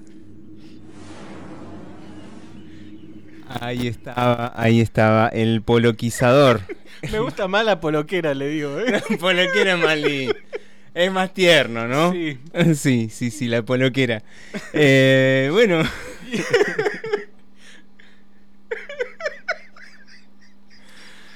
Em, así que, bueno, estos tipos crearon una especie de Pollock eh, mm, Automático. automático. Eh, una pistola es el Pollock automático, como buen cowboy que se sentía este hombre. Em, ¿Estamos en condiciones Sí. de... No sé. No sé. Eh, creo que a esta altura del partido, después de semejantes eh, campos semánticos de pistola, conquista, cuerpos, etcétera, nos hacemos la pregunta: ¿es Pollock un embajador de la CIA? Repito, porque yo sé que es fuerte. ¿Es Pollock un embajador de la CIA? Y esta pregunta surge a modo de disparador. Seguimos con la línea, ¿no? disparador. Poloquizador podría ser. Creemos que no. A priori, no sé si es un embajador de la CIA, pero esta es una respuesta que damos con muchas reservas, con muchas dudas, ¿sí? Pero sin dudas la CIA tuvo injerencia en la carrera de Jackson Pollock. De esto no hay dudas y lo escuchamos hace un rato a Claudio. ¿Sí? Y ahora lo vamos a escuchar nuevamente porque nos va a seguir explicando cómo hizo la CIA para meter también su cuchara, su jeringa, su, Su pistola. su pistola en esta historia. En el libro de Saunders, en un capítulo que se llama Grabatos Yankees, Yankee Doodles, eh, cuenta algo sobre Harry Truman, el presidente de los Estados Unidos, que se había comprometido al terminar la Segunda Guerra Mundial a formalmente había comprometido a los Estados Unidos a la contención del expansionismo soviético en Europa. Entonces, esta disputa por el, por el público europeo y por su gusto por el arte soviético eh, lo va a llevar, va a llevar a la CIA a armar este grupo del que estábamos hablando. A Truman le gustaba mucho ir a la National Gallery. Eh, parece que se levantaba temprano y casi todas las mañanas se daba un vueltín por la National, Gal- National Gallery. Dice, llegaba antes de que la ciudad se hubiese despertado. En silencio hacía un gesto con la cabeza al vigilante cuya misión especial consistía en abrir la puerta para el paseo matinal del presidente por el museo. Bueno, le encantaba ver a Holbein, a Rembrandt, a los clásicos más clásicos. Y eh, en una nota hace una observación y dice, es un placer contemplar la perfección y luego pensar en los vagos y chiflados modernos. Es como comparar a Cristo con Lenin. Toma pa' vos. Bueno, entonces, Truman, presidente, veía el arte de esta forma. Pero ¿qué pasó? Se armó un bardo en la sociedad, en la opinión pública de los Estados Unidos, cuando en el Congreso un republicano de Missouri, llamado George Dondero, redobló la apuesta en cuanto a denigrar al arte moderno, llevó un poco más allá, digamos, desarrolló las ideas del presidente Truman y dijo que todo el arte moderno es comunistoide. También expresó, el arte moderno es en realidad un medio de espionaje. Si se conoce la forma de interpretarlos, los cuadros modernos revelarán los puntos débiles de las defensas norteamericanas y otras construcciones fundamentales como la presa Boulder. Una paranoia digna de un facho. A quienes no les gustó mucho la, la postura de Dondero fue a un grupo de artistas que se había empezado a formar a finales de la década de los 40 y que se denominaban como expresionistas abstractos. Ahí donde Dondero veía evidencia de conspiración comunista en el expresionismo abstracto, la élite cultural estadounidense detectó una virtud opuesta. Para ellos se expresaba una ideología específicamente anticomunista, la ideología de la libertad, de la libre empresa. Al no ser figurativo ni poder expresarse políticamente, era la verdadera antítesis del realismo socialista. Era la verdadera antítesis del realismo socialista. Pero era más que eso. Afirmaban los apologetas una aportación específicamente estadounidense al arte moderno. En fecha tan temprana como 1946, los críticos ya estaban aplaudiendo el nuevo arte por ser expresión auténtica, independiente y autóctona de la voluntad, el espíritu y el carácter nacionales.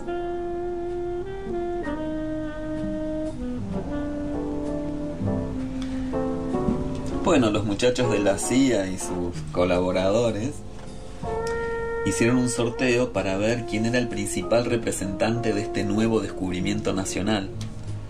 Adivinen quién andaba con todo el talonario en el bolsillo de atrás. Ahora se los contamos.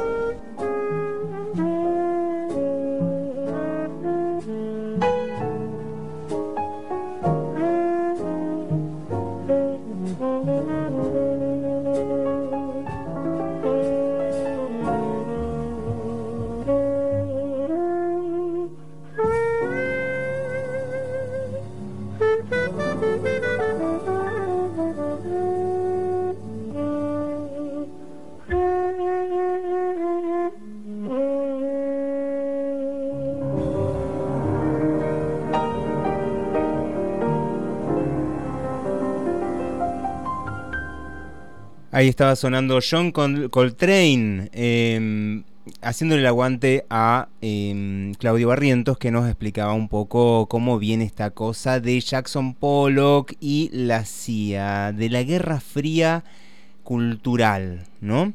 Eh, les mandamos un abrazo y muchas gracias a todas estas personas que nos han escrito, como Angie, Vale Velo, Connie, Ceci y eh, Esteban y Vivi. Todas estas personas están anotadas para ganarse la poloquera. Tiene Pollock entonces el talonario de rifas en el bolsillo. ¿Y quién sella? ¿Quién pone el sello de que ese talonario es el posta? Eh, Peggy. Entonces tenemos a un Pollock que viene así como ¡pa! en ascenso tremendo. Y ese ascenso coincide con el momento en el que Peggy Guggenheim lo contrata para realizar el mural que Duchamp, aquel el del mingitorio, le recomendara hacerlo en lienzo, ¿sí? Che, Jackson, vos vas a hacer un mural, te querés hacer el mexicano, hacelo en lienzo, que esto se pueda mover, se pueda trasladar, porque viste que Peggy se mueve todo el tiempo. Y se pueda vender, Se sobre pueda todo. vender. Que sea un bien mueble. Claro. Bien. Peggy. No hizo- te hagas el mexicano, Claro. Pollock. Era la idea. Peggy hizo entonces esa muestra. No cualquier Peggy. Peggy de la familia Guggenheim. Una de las más adineradas del mundo. ¿Sí? Ya dijimos y lo repetimos porque no nos cansamos. Dueña de mineras, colaboradora del golpe de Estado en Chile. Bill Gates, a esta altura del partido, ahora que están todos con Bill Gates, la vacuna, el coronavirus, el que nos van a cambiar el ADN, al lado de Peggy Guggenheim es un 4 de copa. No existe Bill Gates al lado de Peggy. y a esta altura, y esto que voy a decir, voy a poner mi voz de seriedad. A ver. Aquí, en el mundo, entre comillas, nos animamos a todo.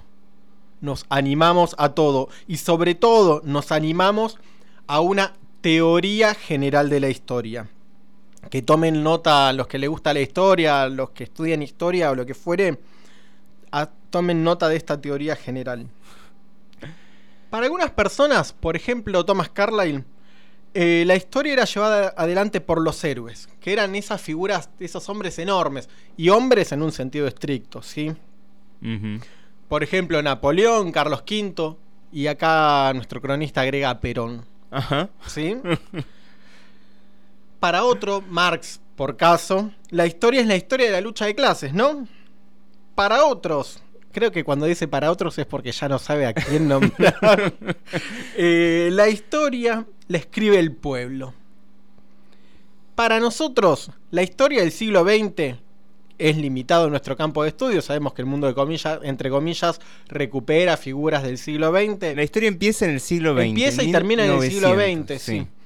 Eh, para nosotros, entonces, la historia eh, la construye Peggy Guggenheim. Repetimos, nuestra historia, nuestra teoría general de la historia dice que la historia la construye Peggy Guggenheim y lo hace desde las sombras. Entonces, esto que acabamos de decir es un, es un descubrimiento que es superlativo.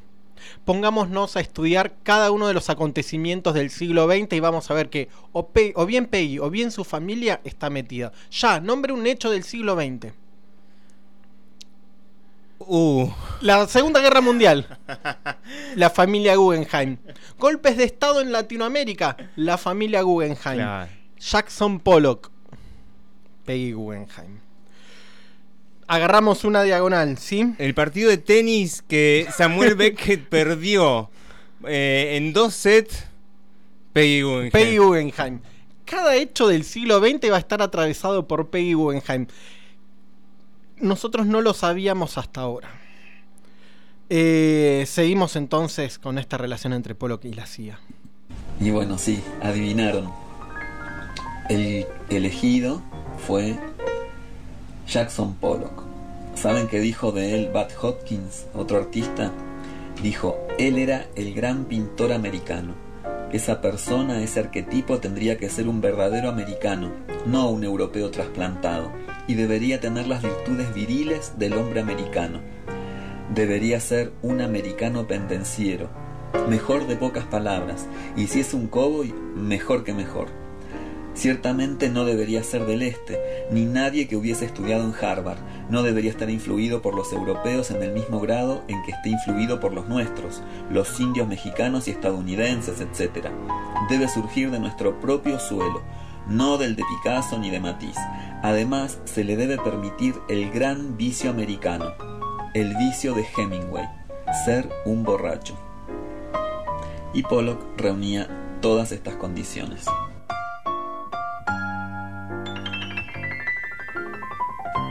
En 1948, el crítico de arte Clement Greenberg, descrito acá en esta crónica como un borrachín más, defendía con todas sus fuerzas la nueva estética. Cuando vemos cuánto se ha elevado el nivel del arte americano en los últimos cinco años, con el surgimiento de nuevos talentos llenos de energía y satisfacción, como Archie Gorky, Jackson Pollock, David Smith, se nos impone la conclusión, para nuestra propia sorpresa, de que las premisas fundamentales del arte occidental por fin han emigrado a los Estados Unidos, a la vez que el centro de gravedad de la producción industrial y del poder político. Thomas Brayden, que era un funcionario público eh, estadounidense que además fue periodista y perteneció a la CIA, se sentía muy atraído hacia la idea de que los artistas progresistas necesitan una élite que los subvencione, lo mismo que sus antecesores renacentistas. He olvidado, decía, cuál fue el papa que encargó la capilla sixtina, pero supongo que si se hubiese sometido al voto del pueblo italiano, hubiese habido muchas, muchas respuestas negativas. Está desnudo, o no es así como me imaginaba Dios, o cualquier otra cosa. No pienso que hubiese pasado el trámite parlamentario italiano, si es que hubiese existido parlamento en esa época. Hacía falta un papa o alguien con mucho dinero para reconocer el arte y para apoyarlo. Después de muchos siglos la gente dice, miren la capilla Sixtina, la más bella creación de la tierra. Es un problema al que se ha enfrentado la civilización desde el primer artista y el primer multimillonario o papa que le apoyó. Si no hubiesen existido ni millonarios ni papas, no hubiese existido el arte.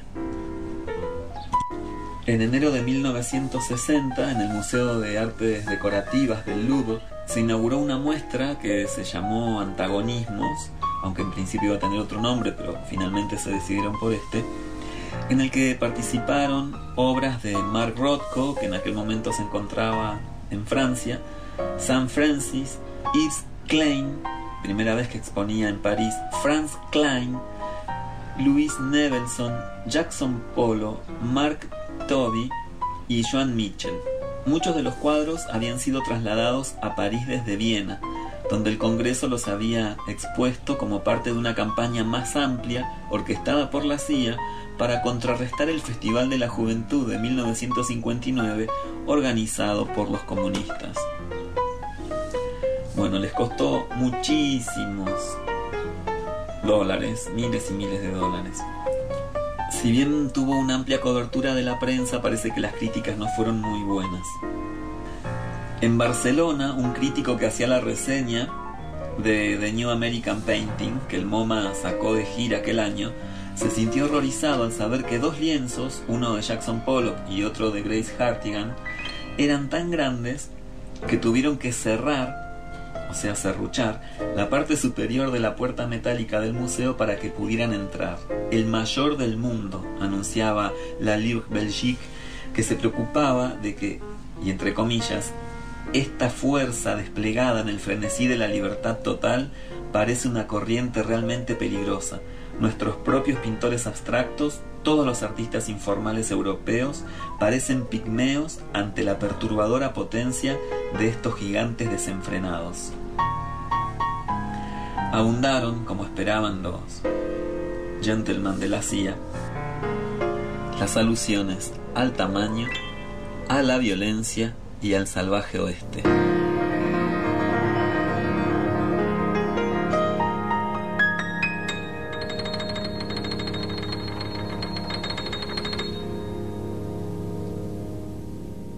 Y parece que los yanquis van por ahí, ¿no? El tamaño, la violencia, la conquista, etcétera. Como que tienen una cultura penetrante, ¿no? Penetrante, muy física, ¿no? Eh, poca sutileza. Poca sutileza. ¿Cómo seguimos? Seguimos, recordamos algunas cuestiones. Está en sorteo, en en remate. No, remate no. Estábamos haciendo este sorteo, este concurso de, por esta caja Pollock que nos ha llegado del Alchemy Museum. Escribinos al 2944-917288.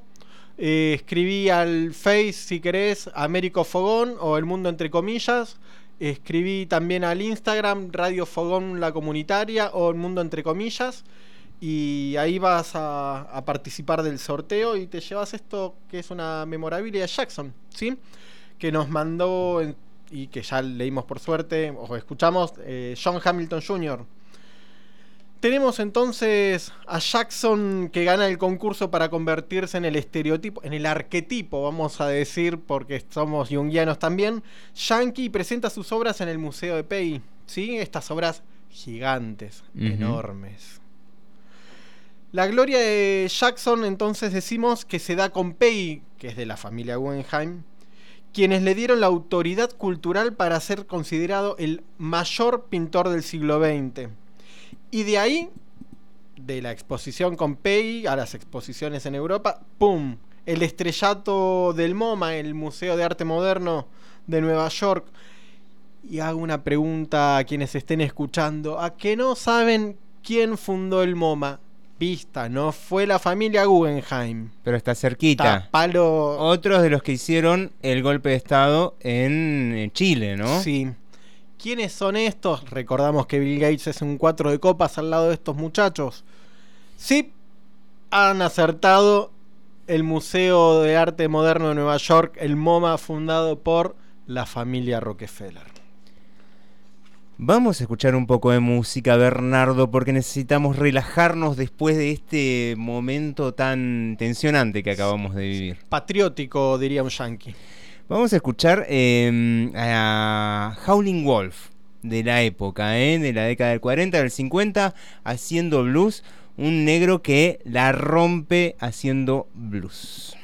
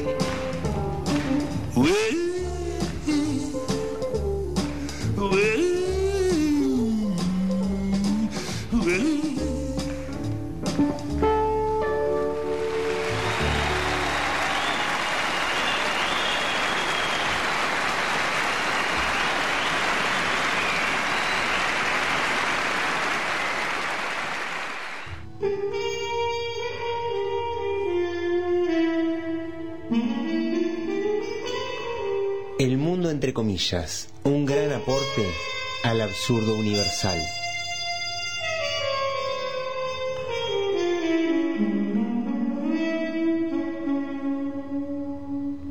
Bien, continuamos aquí en el mundo entre comillas y repetimos, está en sorteo, está en disputa la caja Pollock. Escribinos al 2944-917288. Mandanos mensaje a alguna de las redes sociales. O si querés, acércate acá a la radio y, y la, la podés ver en, en persona. Mm. Y si no la llevas a tu casa, por lo menos podés decir a tus amistades. El día de mañana, el día de mañana le puedes decir a tus hijos, a tus nietes, les puedes decir, eh, yo vi la caja de Jackson Pollock. Bien. También llamada Poloquera, ¿eh? la poloquera. Eh, ya que estamos en este tren de juegos, le propongo un juego. Y les propongo a todos aquellos que estén escuchando, ¿qué palabras se vienen a la mente cuando hablamos de Jackson Pollock? Así como cerramos los ojos, ¿qué palabras se vienen a la mente? Libertad, digo yo. Salpicadura. Escabio. Escabio. Vanguardia. Eh, jazz. Jazz. Eh, juventud, no sé.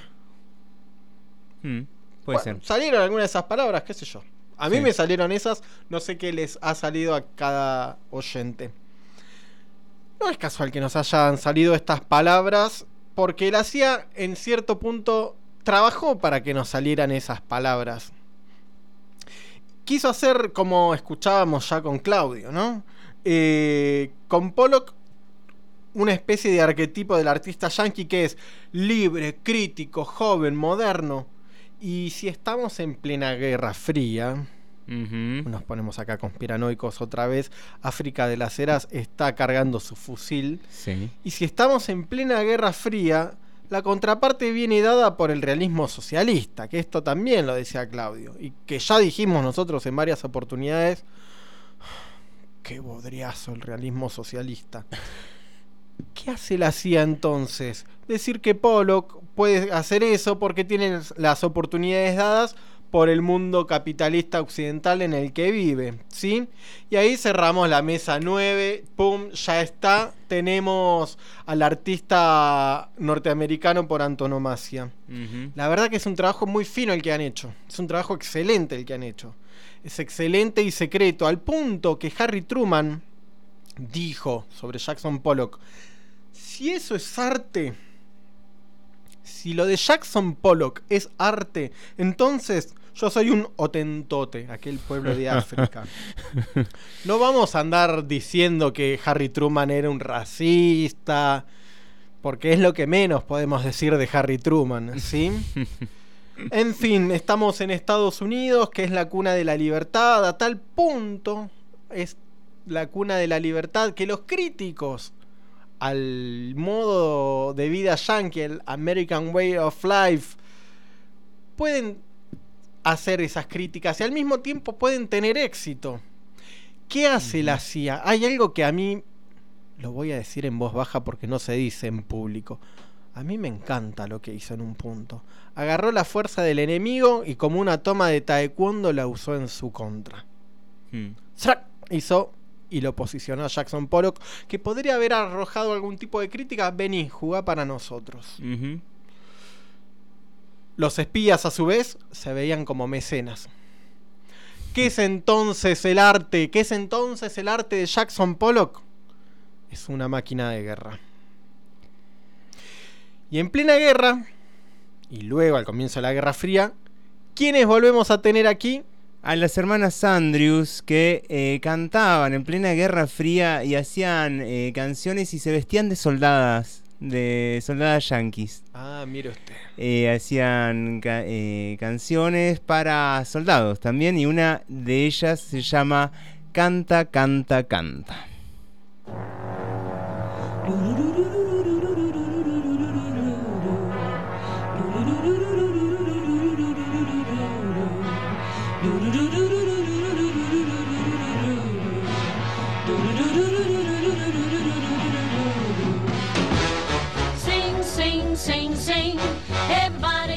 Sing. Ooh, wow, ooh. Now you're singing with a swing. Sing, sing, sing, sing. Everybody start to sing. Ooh, wow, ooh. Now you're singing with a swing. When the music goes around, everybody goes to town. But here's something you should know. On, baby, oh, oh, oh. Sing, sing, sing, sing. Everybody start to sing. Ooh, Now you're singing with a swing. Swing, swing, swing, swing. Listen to the trumpet swing. Blow, blow, blow, blow. Listen to the trombones go.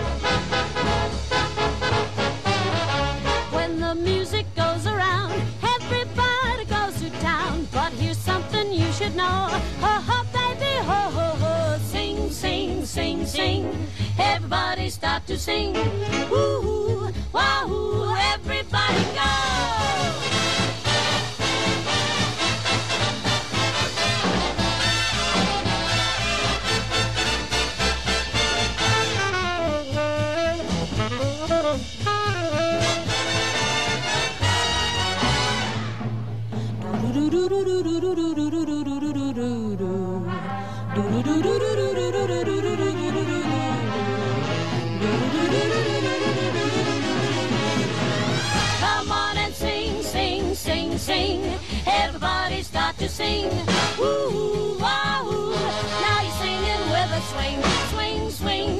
swing. Everybody start to swing. Woo, wahoo. Now you're swinging while you sing. When the music goes around, oh, everybody goes to town. Just relax and take it slow. Sing, sing, sing, sing. Everybody start to sing, start singing.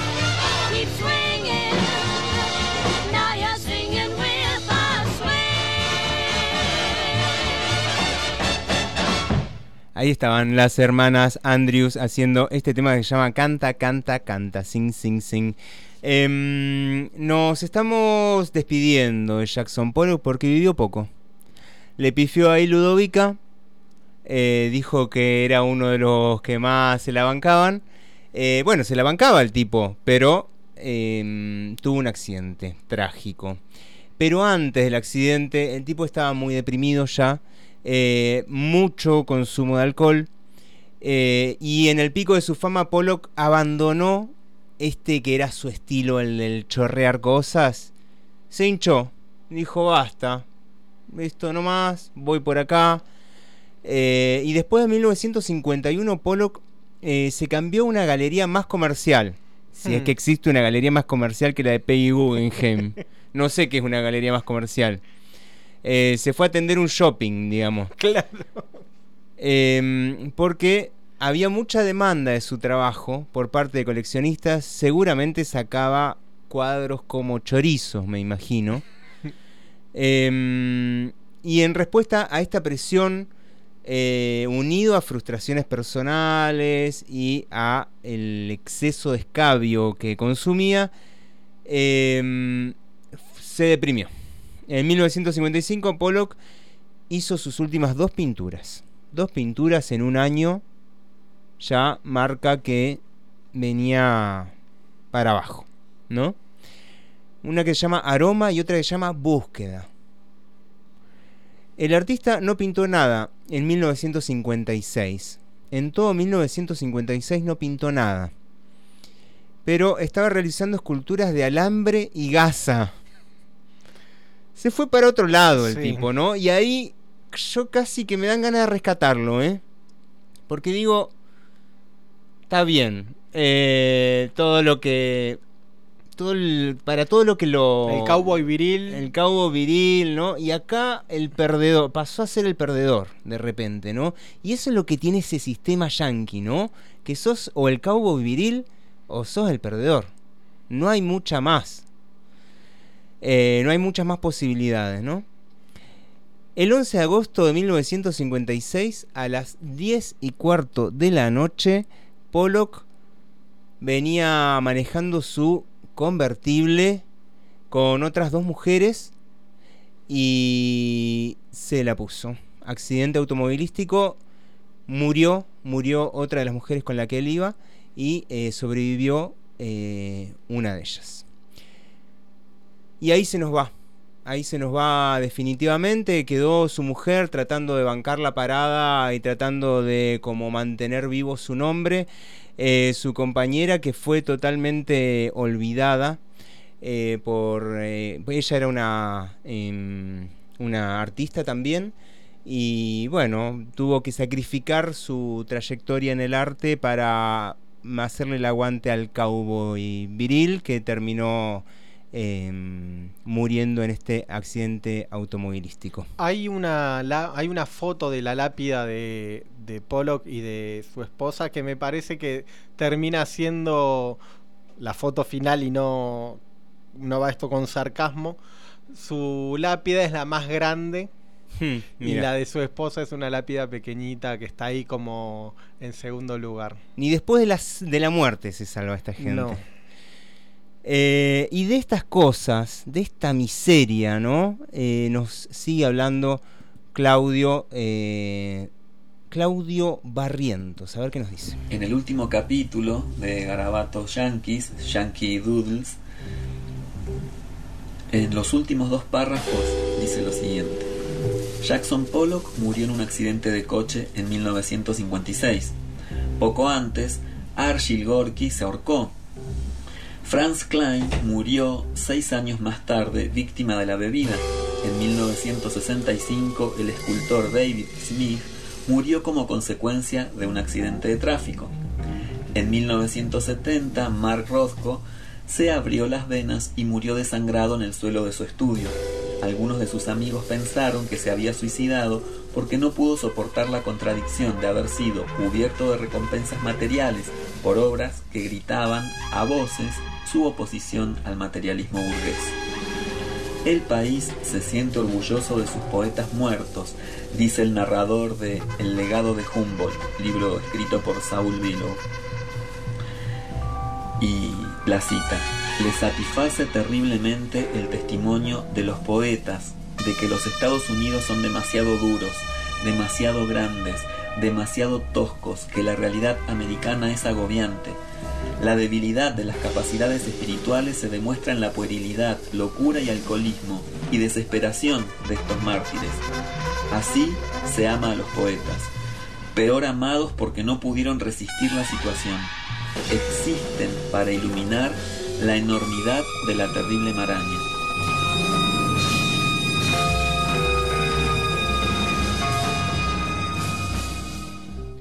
Ahí estaba la reflexión final de este libro, Yankee Doodles, Garabatos Yankees.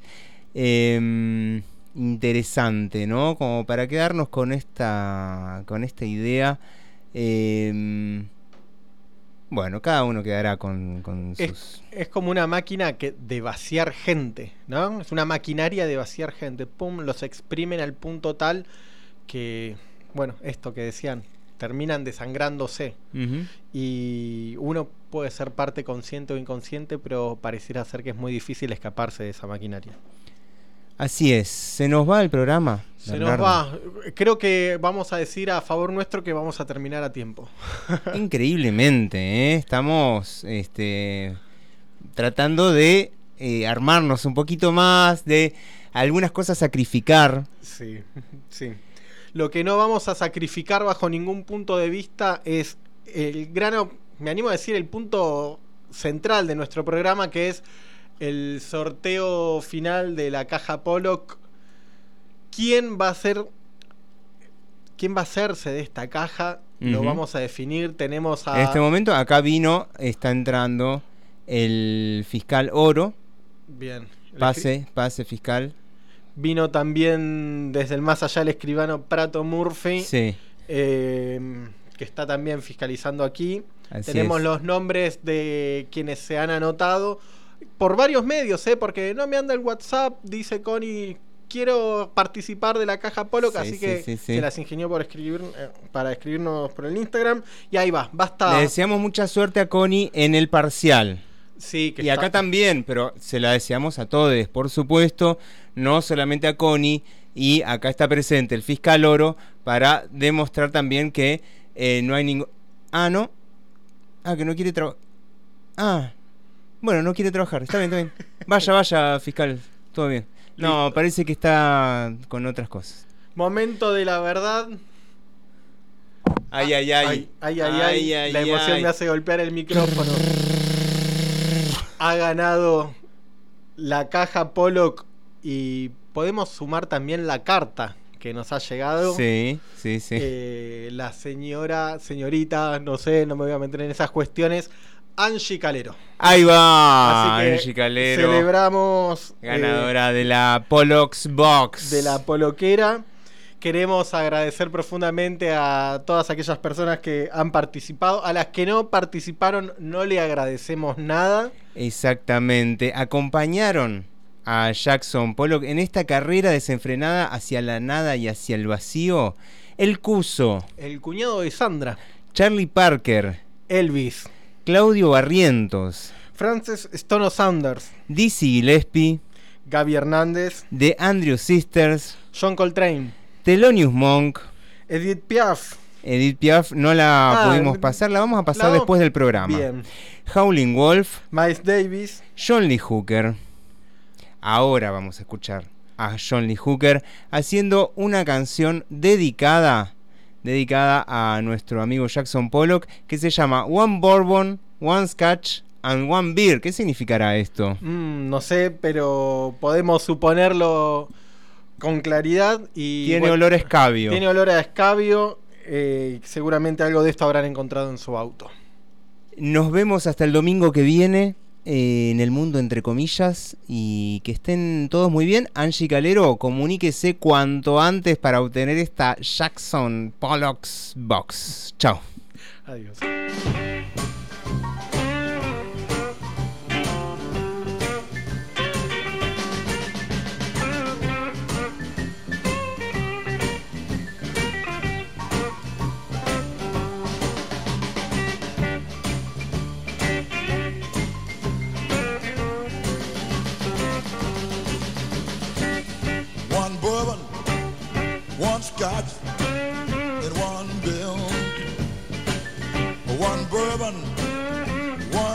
Scotch, and one bill. Hey, Mr. Bartender, come here. I want another drink and I want it now. My baby, she gone, she been gone tonight. I ain't seen my baby since night of full light.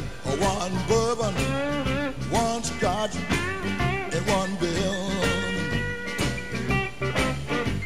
And then I sat there, getting high, mellow, knocked out, feeling good. And by that time, I looked on the wall, at the old clock on the wall. By that time, it was 10.30 then. I looked down the bar at the bartender. Said, said, what do you want, Johnny? One bourbon, one scotch, and one bill. Well, my baby, she gone, she been gone tonight. I ain't seen my baby since night of full. I wanna get drunk, get her off of my mind. One bourbon, one scotch, one bill. And I sat there, getting high, stoned, knocked out. And by that time, I looked on the wall at the old clock again. And by that time, it was a quarter to two. The last call for alcohol. I said, hey, Mr. Bartender, what do you want? One bourbon, one scotch, and one bill.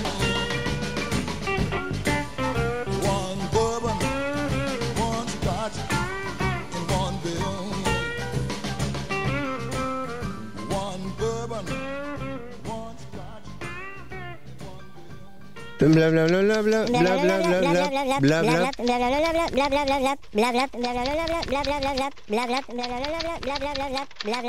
y cerramos comillas. Así cerramos comillas hasta el próximo domingo.